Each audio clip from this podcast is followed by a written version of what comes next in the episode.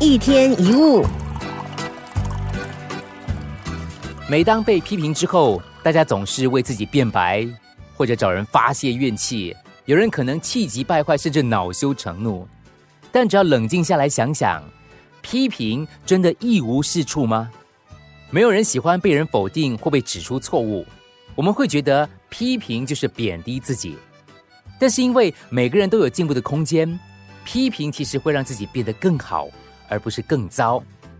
人们之所以抗拒，说穿了是因为批评使我们面对自己。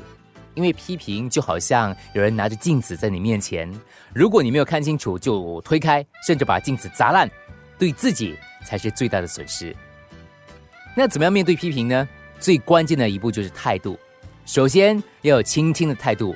先不要管这些话听起来有多强烈、多难听，也不要一味的否定或者是全盘接受，而是把焦点放在内容本身，先搞清楚这是真的吗？这是善意的吗？为什么？因为像社交媒体当中充斥很多匿名的言论，充满很多主观的意识，而且常用攻击性的言语及骚扰，或者根本对某些东西呢认识不熟悉，平时根本就没有太多接触，一知半解，信口开河。如果你的认同是建立在这些流言蜚语上，你的痛苦会没完没了。另外，如果批评你的人他平常的风评不好，常常贬低别人来提高自己，那么这种人说的话听听就好。很多时候他们讲出的话自己都忘了，根本不用放在心上。再比如，有些人话中带刺、尖酸刻薄、太多傲慢，通常是出于嫉妒。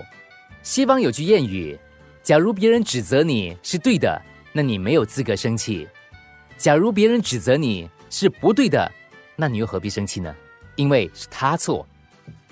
善意的批评用意是在于帮助别人把事情做得更好，或者成为更好的人，而不是贬低别人，或者是把罪恶感、挫折感加注在别人身上。如果有人用不尊重你的方式批评你，你不需要理会，并且要了解那些批评其实透露出批评你的人是什么样的人。只要活着。势必就要接受别人的批评，尤其是对你期望越高的人，越会指责你。